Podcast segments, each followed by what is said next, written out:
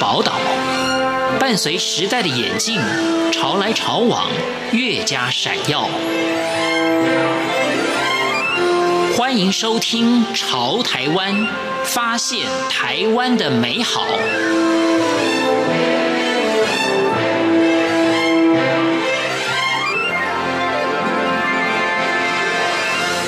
听众朋友您好，欢迎您收听《潮台湾》，我是文心。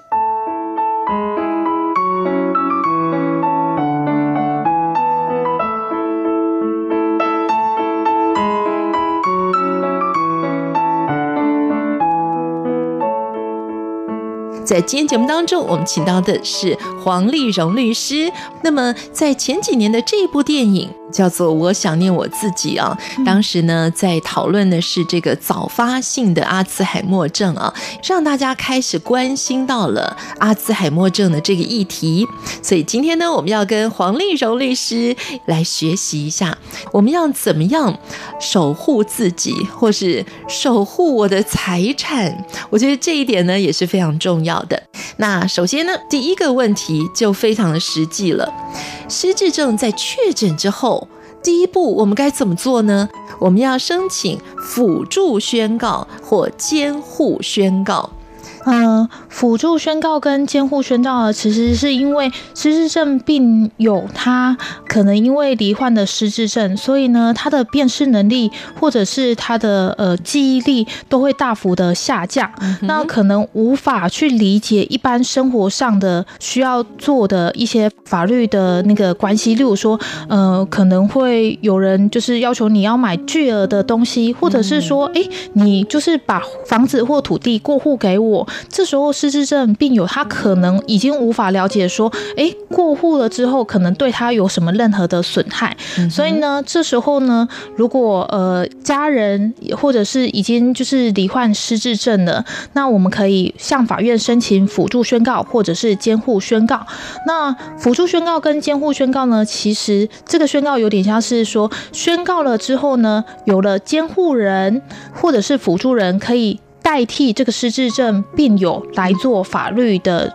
呃行为，保障失智症病友就是不会被其他人欺骗。那我们要怎么去区分辅助宣告跟监护宣告呢？呃，申请了监护宣告之后，如果有监护人之后呢，这个失智症病友他在法律上就是完全无行为能力了。那类似我们的七岁以下的小孩，就是可以把它想象成说，一旦做了就是监护宣告之后，这个失智症病友呢，他在法律上类似。七岁以下的小孩就是完全没有法律的行为能力。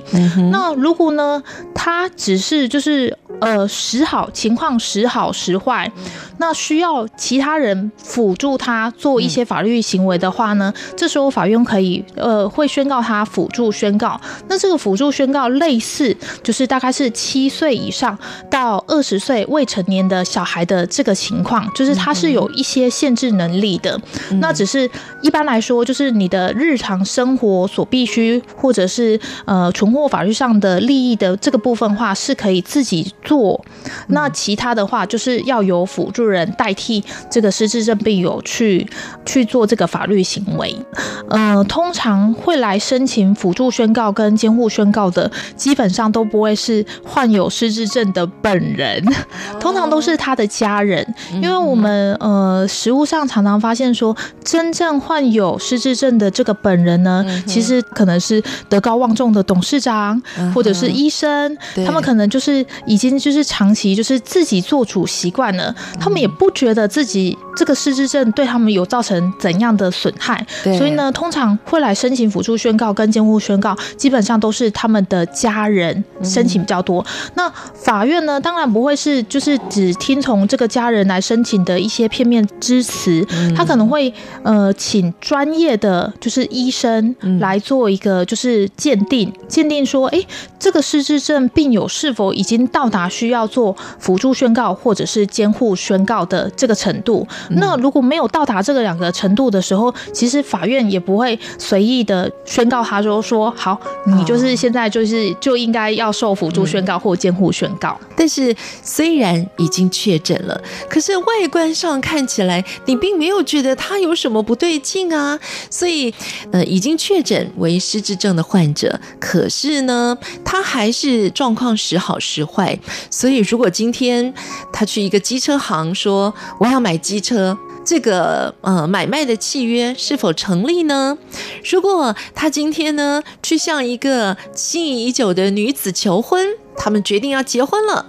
那他当时做这个决定的时候，他的心智程度到底该怎么样来判断呢？那这个婚姻的契约有没有效呢？这个部分当然是我们需要考虑到，嗯、因为其实呃，有鉴于这个失智症病友他的情况可能时好时坏，嗯、所以呢，其实如果没有去做辅助宣告或者是监护宣告的失智症病友的话，我们在实务上判断就是这个法律行为是否有效的时候，就会比较困难，是因为呢，嗯，法院必须要请就是专业的医师去鉴定说，这个失智症病友在做这个行为的时候，例如说去机车行买机车的时候，或者是说，哎，跟心仪的女子求婚的时候，这个失智症病友到底是不是处在一个完全有意识的状态之下？所以呢，我们会认为说，如果一旦罹患了失智症呢，我们还是会认为说，尽早申请就是辅助宣告或者是监护宣告，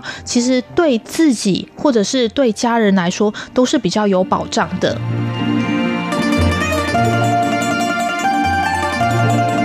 但是比较复杂的一点就是说，也许我今天的子女都已经成年了。但是呢，我觉得我的子女，大家成家了以后，出国的出国啊，可能呃离我住的都很远、啊，自己有自己的事业家庭，没有人理我。可是我身边有一个人照顾我，我觉得他非常贴心。我想把我的财产都留给他。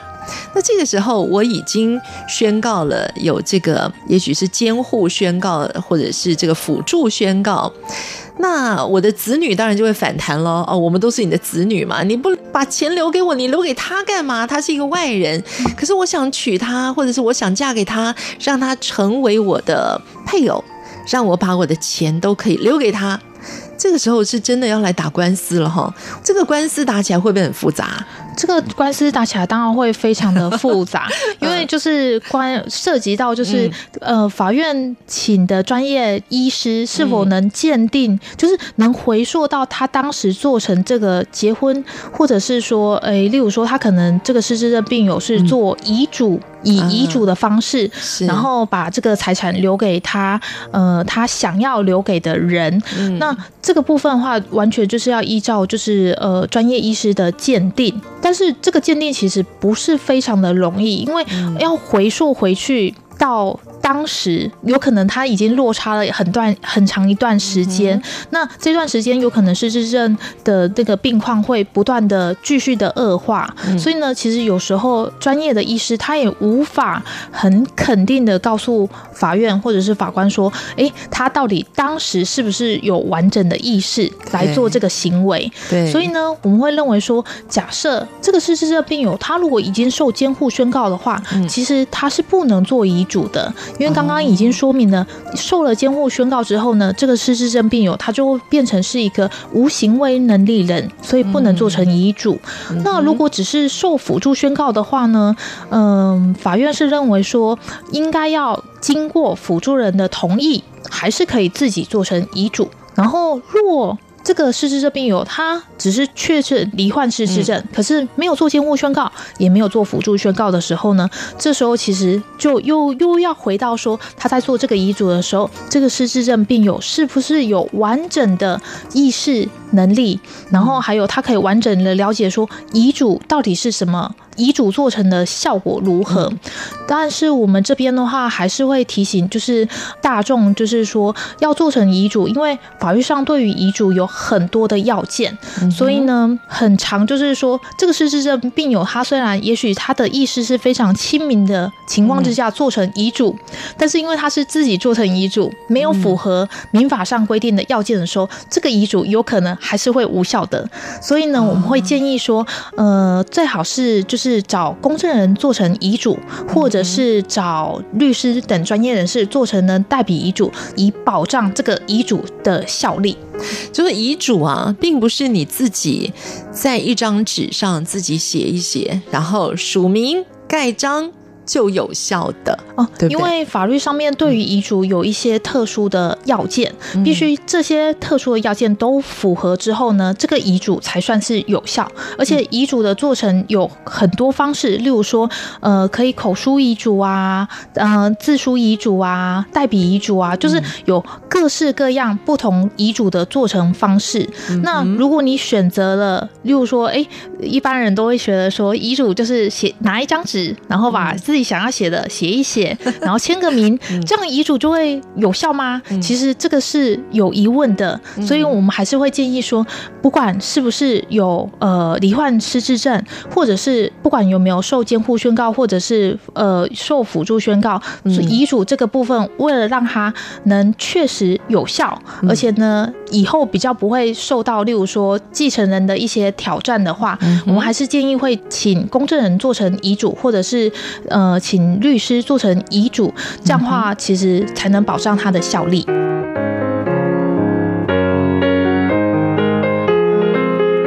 那什么样资格的人可以成为监护人呢？配偶可以，四等亲以内的亲属可以，有同居事实的人。即使没有任何血亲关系也可以啊，检察官、法官什么好像都可以，是不是？基本上，如果是要选定监护人的话，嗯、法院会依照对这个失智症病友的最佳利益去选择，嗯、所以呢，不一定会是这个失智症病友的配偶或者是四人亲以内的亲属，因为有可能配偶对这个失智症病友并不好，对，然后亲属对他也不好，可是他如果也没有其他人可以当他的监护人的时候，嗯、法院有。有可能会选择，呃，就是社工或者是其他法院认为说对这个失智症病有最佳利益，可以来当他监护的人，把他选为监护人。所以，并不是说申请人申请向法院申请的，呃，我要当监护人，那法院就一定得准许说好，你就是可以当监护人。法院还是可以依照他的职权去调查，然后为失智症病友做最佳利益的考量。当我们要选这个监护人的时候呢，呃，可能我的大儿子也跳出来说我要当监护人，我的小女儿也说我想当监护人。哎，结果他们发现呢，他们的父亲曾经写过一张小纸条，说我要老姜来当监护人。老姜是我的晚年的时候呢，最照顾我、最了解我、最贴心的人，他是我的好朋友，我要他。来当监护人，可是就我们刚刚提到遗嘱要经过层层的这个公证啦，或者是法律的程序，那这样子的一张小纸条，它算数吗？这个部分的话，其实在民法上面，这个可以做成是议定监护。议定监护的意思就是说，哎，我在还没有失智，或者是说我预想未来之后，如果我需要被呃受监护宣告的时候，我想要先自己选择我想要的监护人。这个时候呢，就是依照民法的议定监护的这个条文的内容话，我们是需要去找公证人才能做成。这个议定监护的契约，嗯、那我只是用一张小纸条自己写着说，哎，我想要找谁当监护人，那这个部分在法律上面其实是无效的。那大家就会想啊，当监护人是不是有什么好处啊？尤其如果今天我是一个亿万富翁的话，我当监护人，我是不是就可以自由的来用你的财产呢？如果你已经被法院选任是这个失智症病友的监护人呢，监护人他其实在法律上是有应该要负的责任的，并不是说诶可以自由的处分，呃受监护人就是这个失智症病友的财产，他的呃监护人就是他在呃照护这个被监护受监护人的时候呢，还是要依照法律的规定呢，他必须要负比较高的义务，并不是说呃他想要怎么使用。就怎么使用。今天节目中请到的是黄丽蓉律师，非常谢谢黄律师的分享。谢谢主持人，谢谢各位听众。